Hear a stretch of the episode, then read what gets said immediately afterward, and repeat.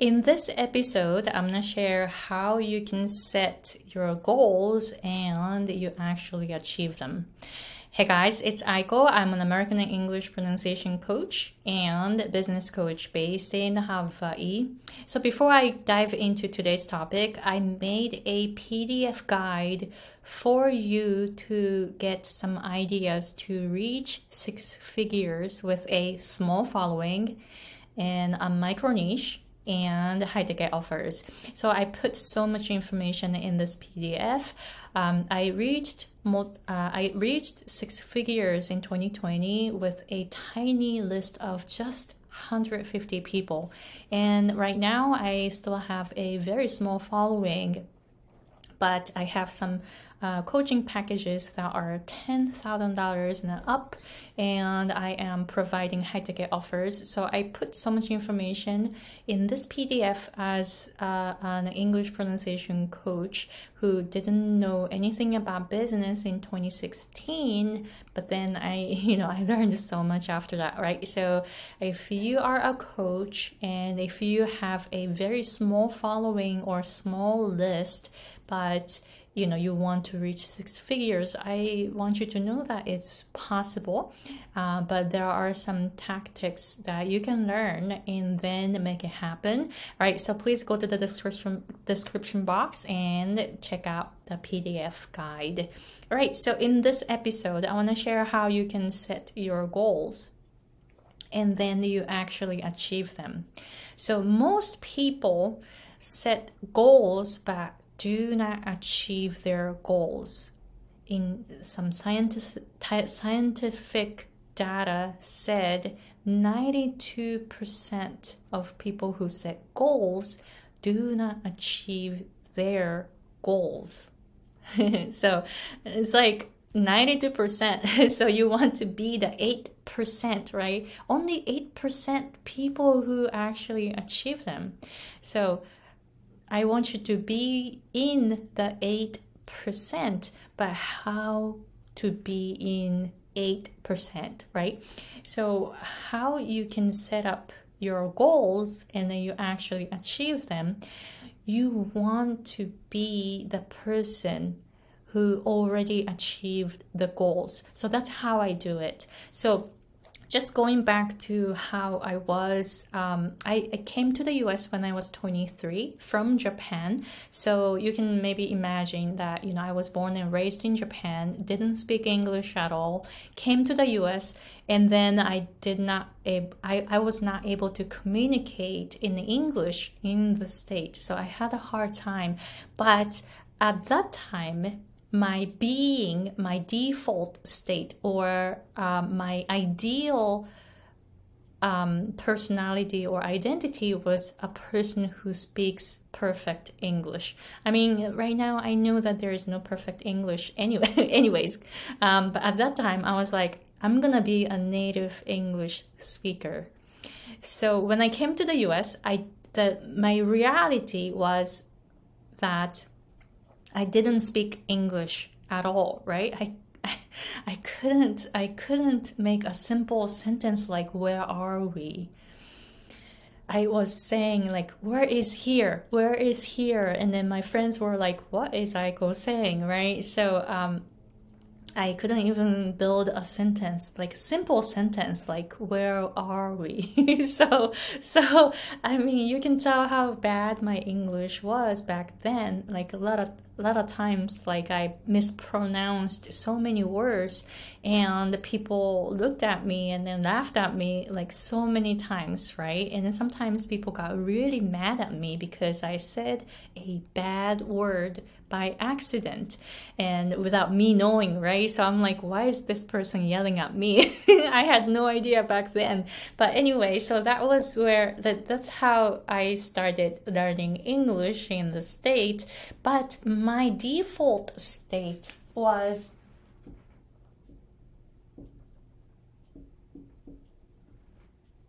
my default like being right so i was already the person who speaks perfect english whatever the reality is whatever the external circumstance was it doesn't it didn't matter to me i came to the us with um, an identity where I spoke perfect English. So that's how I started it. So that's why I kept practicing. I, I practiced so much. I practiced um, so much and I looked for so many different methods to improve my English, right?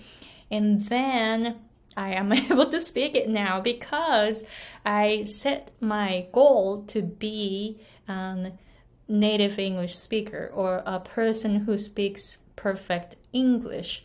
And then I was already that person.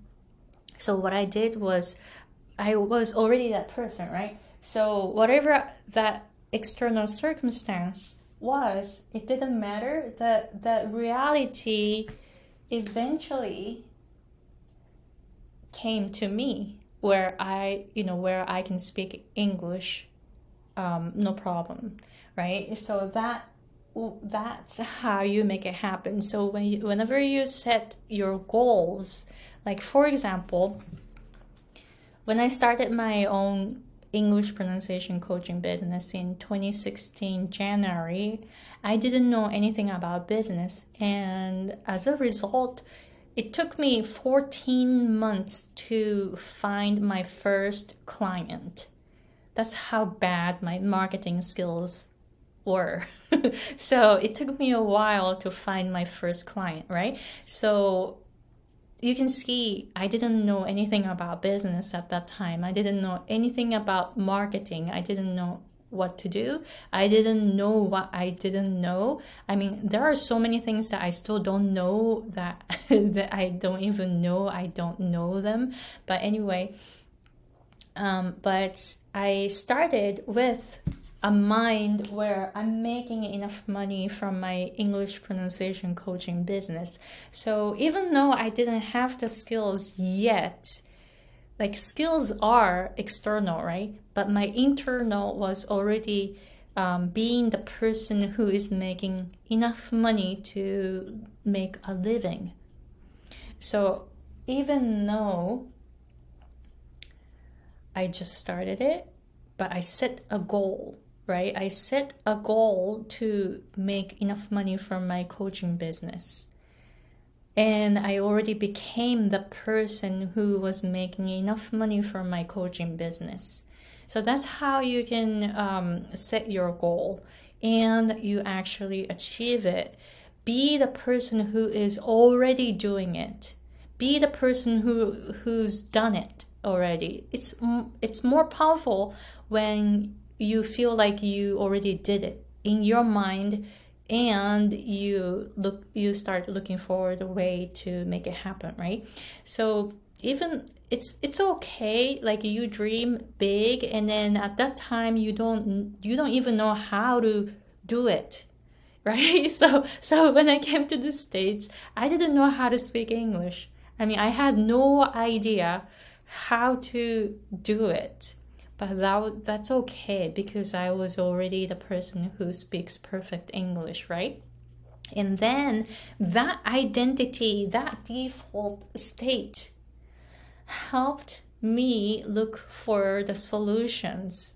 So if you set up your goal, if you set your goal and you can in it and then you become the person if you don't do anything for it, it's not gonna happen, right? So it requires three things.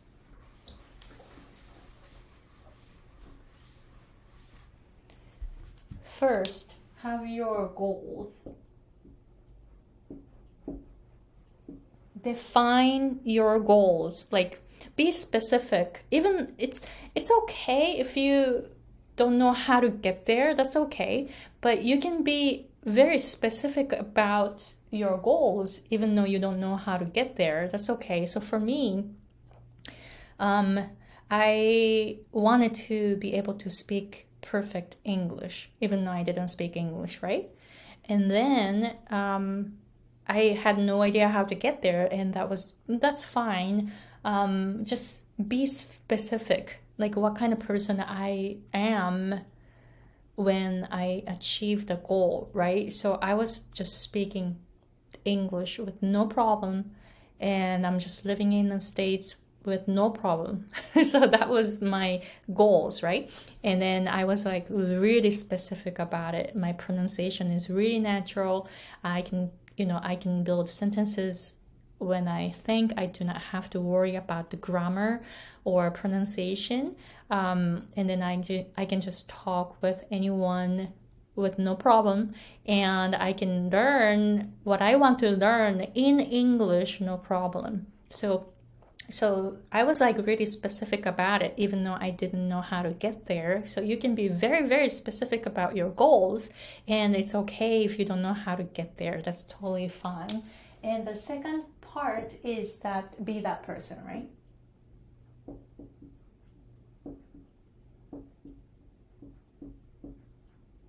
Be that person who already have it. So be that person who's already done it.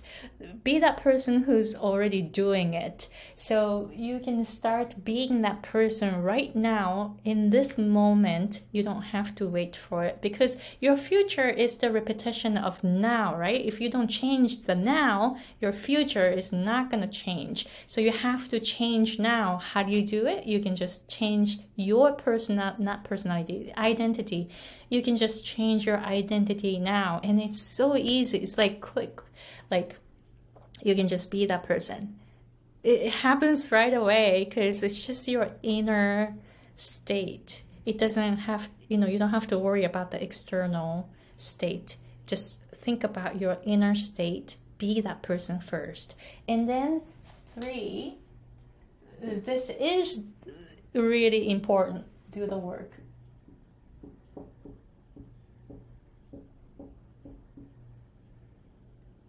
actually do the work. It, requires the work and the effort. So whenever I talk to my clients, they you know, I tell them to practice English pronunciation every day. Some some clients ask me like how much how how much should I practice English pronunciation a day?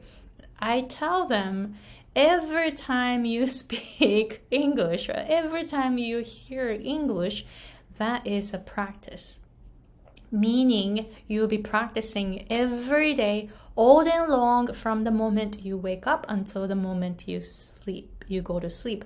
Actually, when you practice enough, your default state becomes English, right? So um, my clients are Japanese, and then I'm teaching them English pronunciation.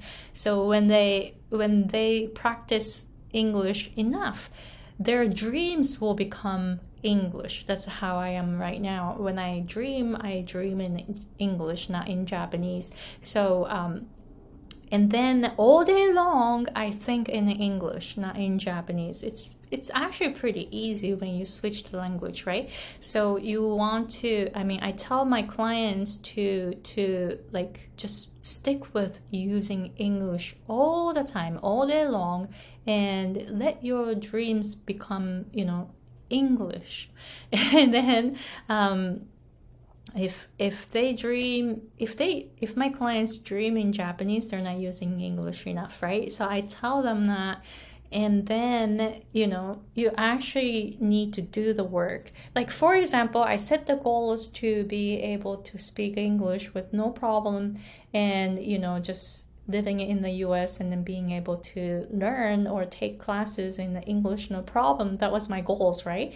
And if and then I became the person who's already speaking perfect English. But if I didn't do the work I cannot achieve my goals right if I kept using Japanese in the US and then I, if I refuse to practice English, what's going to happen? I, I'm not able to speak English, right? So it's really obvious you have to do the work. You cannot set your goals and be the person and don't do anything. If you don't do the work, you're not going to achieve your goals. So you really have to do the work. And then I tell my clients, um, that you know they have to uh, put a lot of effort at the beginning so that they can be effortless later. So, in order to go to the effortless state, you actually have to put so much effort at the beginning because you have to do the hard the hard work, right? You have to do the work. And I call it hard work. This is not fun. This is meticulous. This is really taxing. So that's why a lot of people don't achieve the goals. But be that person first. This will guide you to keep doing the hard work until the hard work becomes effortless. You really want to pass that point, and then you can achieve your goals. So I hope this makes sense. And then same thing for business like i decided to make my uh, i decided to build my own english pronunciation coaching business and then um, my first goal was to reach six figures. I mean my first goal was to be able to make a living because i was so tired of chasing jobs right? I was working at restaurants serving food. I was like really tired of it right? And then um, you know i couldn't um, have enough shifts in winter when it's um, when it's uh, when it was slow and my income was like really fluctuating. I didn't really like that. So i wanted to change it. So i wanted to start my own coaching business english pronunciation coaching business. And then um, my first goal was to make just enough money from it. But then it became like oh maybe i want to reach six figures right? And then i reached six six figures because i did those three. And then you cannot have you cannot skip any of the um, you cannot skip any of the steps. You have to do those three steps in order to reach your goals. But a lot of people miss number two so this is a, a necessary step to have and you do the work. When whenever you feel like you're not moving forward whenever you feel like you're stuck number two the step number two will let you keep going, let you keep finding a new way to make it happen. So make sure that you have those three steps. So let me know if you have any questions and let me know if you set your goals for 2023. Please share them in the comment section and then I want to encourage you to be that person first so that you can actually achieve your goals. But please do the work, do the hard work for now so that it becomes effortless later. All right, so thank you very much for watching. And oh, and then if you are interested in my business coaching, I provide one on one coaching for 12 months. We meet once a month on Zoom, and you have access to me all the time uh, over emails. I will answer any of your questions, and you can report your progress to me, and I may give you more action items before we meet again on Zoom. Uh, so, if you are interested in having me as your coach for 12 months, guess like imagine how far you can go if someone helps you um, right because you know building your own coaching business can be really lonely and you can get stuck right? So if you feel like you uh, if you feel like i can be your coach please let me know. There are so many business coaches out there. It doesn't have to be me. But if you have a very strong reason to have me as your coach let me know because I really want you to achieve your goals and I will be your guide and supporting you. All right, so thank you very much for watching and see you guys in the next episode. Bye.